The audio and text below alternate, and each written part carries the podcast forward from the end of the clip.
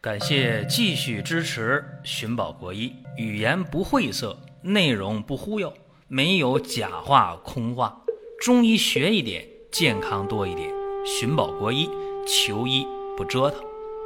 下面说几个微信公众号：蒜瓣兄弟、寻宝国医、光明远。各位在公众号里，我们继续缘分。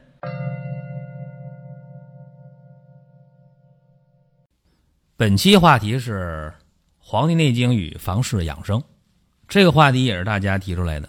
为啥呢？这段时间我们非常民主，大家想听什么，在音频平台、在公众号的后台就给我们留言。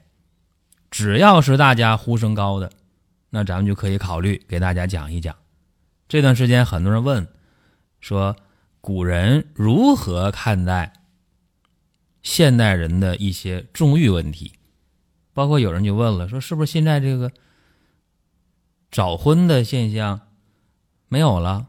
但是为什么不孕不育的那么多？为什么男性功能差的那么多？为什么女性性冷淡的那么多？所以这样的话题就汇总过来之后，我们就决定了，就讲这么一期《黄帝内经与房事养生》。孔子讲啊，食色性也。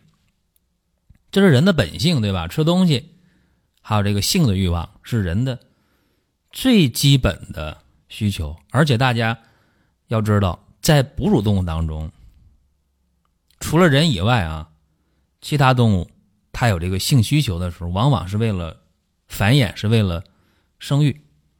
人不是，人是高级动物啊，所以人在没有生育的前提下。也会有性行为、性活动，所以这个比较特殊。《黄帝内经》当中啊，最有代表的就是《素问·上古天真论》当中就提出来了啊，要节制欲望，要保养精神。这是我概括的说一下，原文不是这么讲的。所以今天咱们就给大家说一说，到底应该如何。去看待这个房事问题，看待这个人的一个本能的问题。正因为人是高级动物，所以不能放任自我啊。所以这个性行为要有约束，要科学合理。在正式讲这话题之前呢，提示大家，今天是二零一八年的十一月十一号，双十一，对吧？有人说。剁手节，嘿，购物也一样啊，也不能说随心所欲。大家说，那我看见了，我喜欢不买，我闹心啊。确实有这样人啊，有，还有一些年轻人买东西不考虑后果，是吧？买完了后悔，又有钱包空了，怎么办呢？购物也是啊，也需要有节制，真的，购物欲啊，也需要有节制，要合理合情。同时呢，咱也提醒大家。我们光远的双十一的购物节也在火爆进行当中，大家进入公众号到商城参与活动。好了，咱们正式今天的话题啊。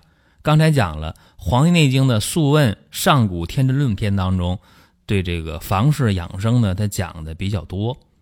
首先呢，一个观点就是重欲致害，过度的放纵欲望对身体是非常有害的啊。《黄帝》当中有这么一句话啊。今时之人不然也，以酒为浆，以妄为常，醉以入房，以欲竭其精，以耗散其真，不知持满，不识欲神，勿快其心，溺于生乐，起居无节，故半百而衰也。这话翻译一下啊，说：哎呀，现在的人呐，对啥都不以为然，把酒当水喝。把不正常的当做正常的，喝醉了同房，而且呢，把这个精啊耗尽了，把这个真气耗散了，不知道啊，这个是图什么啊？这种呢，心里痛快了，但是呢，无常的生活，往往年过半百、五十岁，这人就衰老了，甚至衰亡了。这话讲起来，大家一听，哎呀，可不是咋的，现代人也知道啊，说你干啥得有度啊，是吧？酒色咋回事啊？是吧？酒是什么？穿肠毒药。色是什么？刮骨钢刀。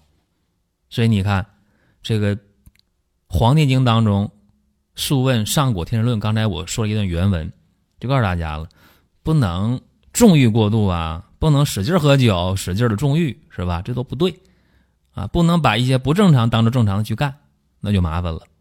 所以讲啊，重欲致害。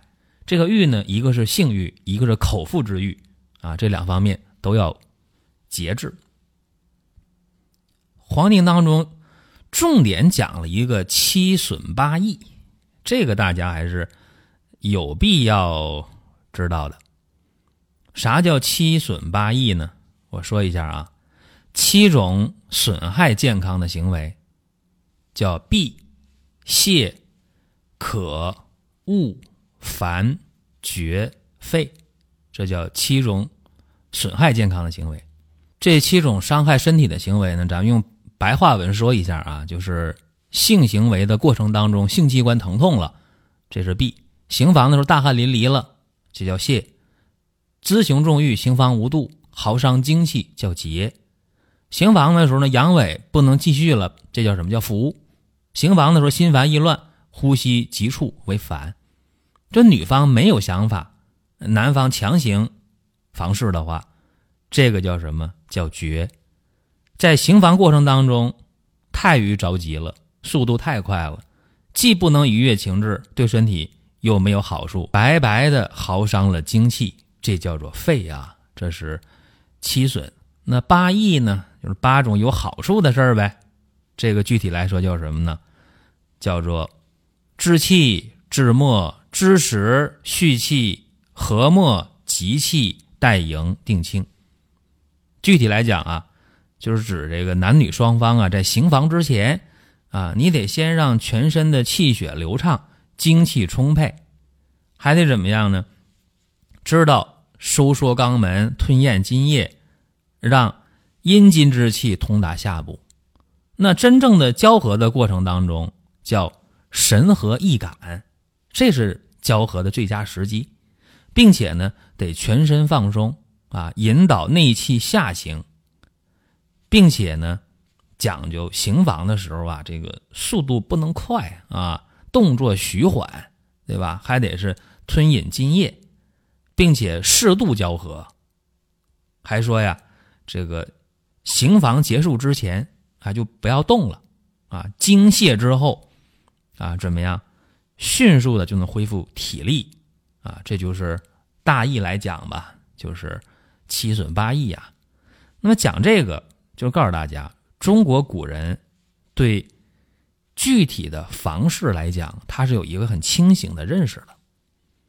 这叫七损八益，好的你可以去做，不好的就别做。还有呢，《黄帝经》讲啊，叫做适时而愈。啥叫适时而愈呢？最起码不能醉已入房吧？啊，喝醉了是吧？去进行房事。这个对身体是没有好处的，很多的阳痿早泄就和这个有关，酒精中毒性阳痿，这是现代西方医学百分之百承认的一种病，对不对？还有人说，那我少喝点酒，麻痹神经，然后就不早泄了，这可能有一定作用，刚开始。那么如果经常这样的话，经常醉已入房，呃，喝完酒了去行房，那早泄会越来越严重。阳痿会越来越典型，很多酗酒的人，阳痿早泄相当相当的明显，所以这个是不提倡的。而且，千金药方当中啊，特别详细的去描述这个房中术啊、气候啊、时节呀、啊生病啊、环境啊、呃醉酒啊、饱饭呢，这个都说的很细啊，怎么能够好好的去做这件事儿？不去损害气血阴阳，这讲的非常非常细。这里边刚才我说了，酒醉醉已入房，这个不对。那么吃饱了呢？吃特别饱，这个也不行啊！告诉大家，你吃的太饱的时候，你的胃肠道当中需要大量的血液，那么你想一想，勃起能充分吗？是吧？人就那么多血，大部分调配到胃肠道了，所以说吃饱了以后去行房，这个也不会有好的效果，也不会有好的结果，这也要注意。并且在《黄帝经》当中啊，还讲这么一句话啊，叫做“男女构精已成人形”。《周易》里也讲啊，说一阴一阳，之谓道也。那么大家得知道啊，说节欲养生，说你思想无穷，所愿不得，一言于外，入房太甚，中金持重，发为金尾，即为白银。这话怎么讲呢？就是说，整天呢意淫啊，现在有很多人他不见得就真正的去纵欲。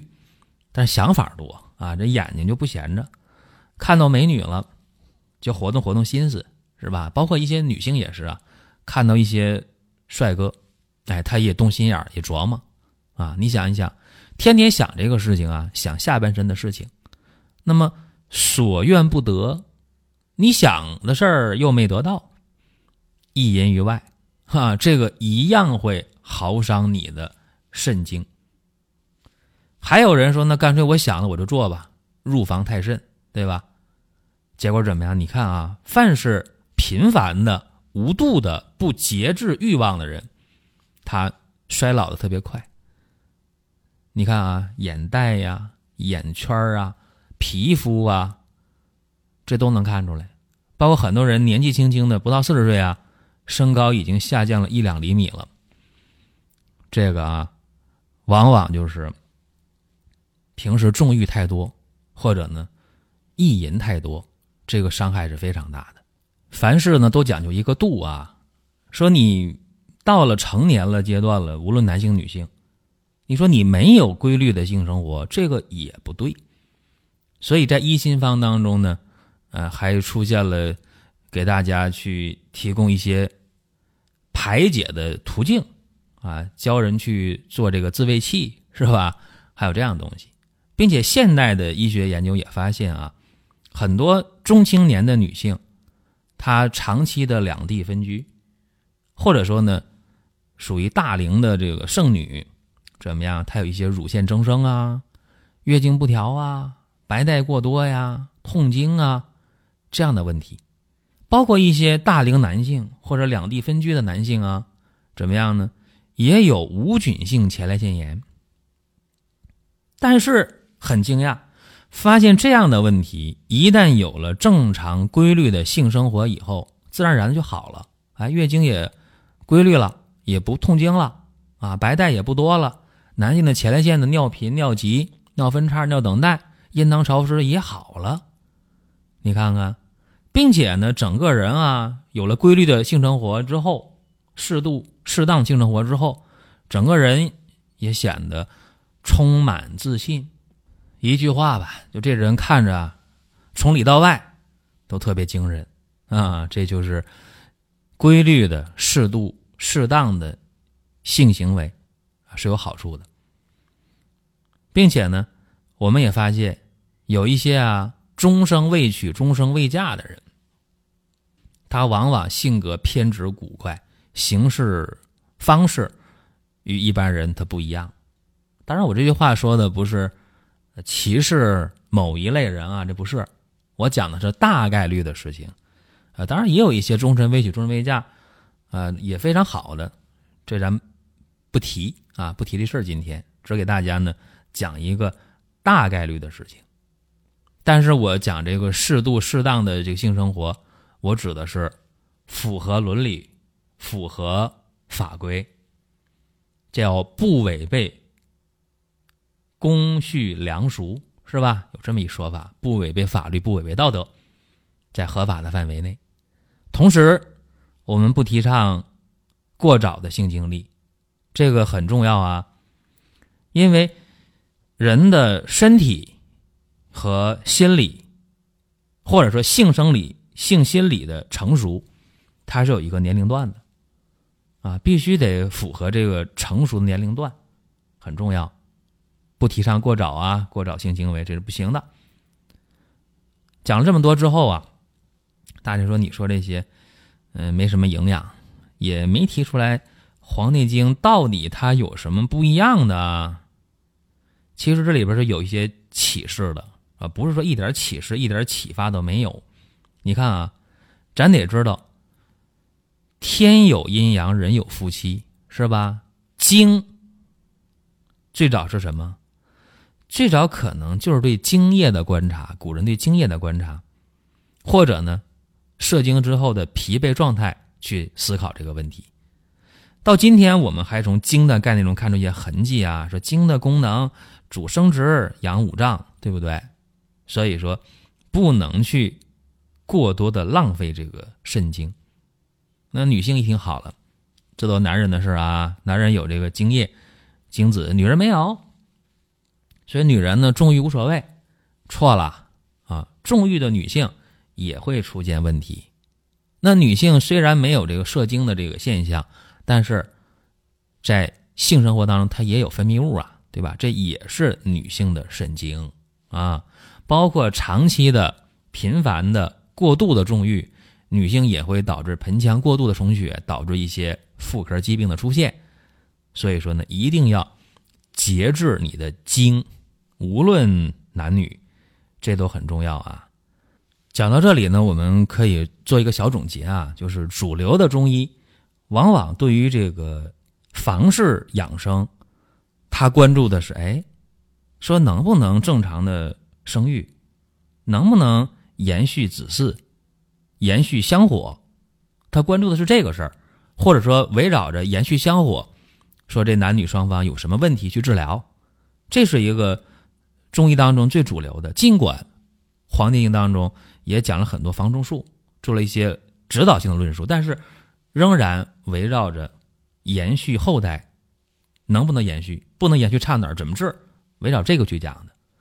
对于积极的性生活没有太多的探讨，但是有人去补充这件事儿了，就很多的一些书籍当中，很多的一些。碎片化的一些东西当中，把这个房中术不断的进行异化，啥叫异化？失去本来面目了，弄出一些有点儿相当于变态的东西，比方说这个阴阳双修啊，采阴补阳啊，采阳补阴呢，这些东西就属于糟粕啊，所以大家得理性的看待。所以我们不主张说什么所谓的性解放。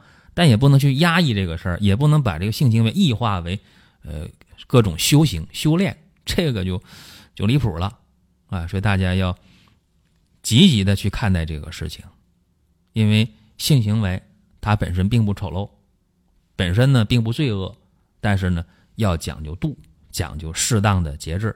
还有一点呢，就是现代的性心理当中扭曲的也非常多啊，这个东西也要注意，要。积极阳光的面对，这是今天呢要讲的一些主要内容。另外有人讲说，我心态没问题，但是有想法没办法，有没有啊？也有这样的人，或者说那，我这个身体呢也没问题，心里也没问题，但是我这个特别亢进，特别亢奋啊。尤其我接触一些呃更年期女性，哎，她说我这几年都绝经了，马上不知道为什么这需求特别大，包括一些男性，六十多了，七十多了。是吧？经常买这个壮阳药，解决临时问题，需求特别多。注意了，这些都属于有问题。问题出在哪儿了？出在阴阳的失衡啊！注意了，阴阳的失衡啊！肾是人的一身阴阳之根本。说白了，肾阴肾阳，或者一方面或者两方面都有问题。怎么调呢？不要去单一的补一方面啊！有人说了，鹿鞭膏、鹿胎膏。在调补男性、女性本源方面，效果非常好，而且不偏，啊，说这个也是一个很重要的参考啊，很重要的参考。再有呢，提示大家想听什么话题，及时的给我们留言，我们有选择的给大家去讲解。再有呢，提示啊，二零一八年双十一啊，今天正日子，大家呢抓紧时间到公众号参与活动。好了，各位，下一期我们接着聊。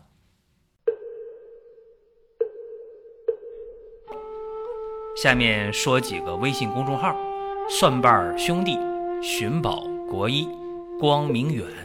各位在公众号里，我们继续缘分。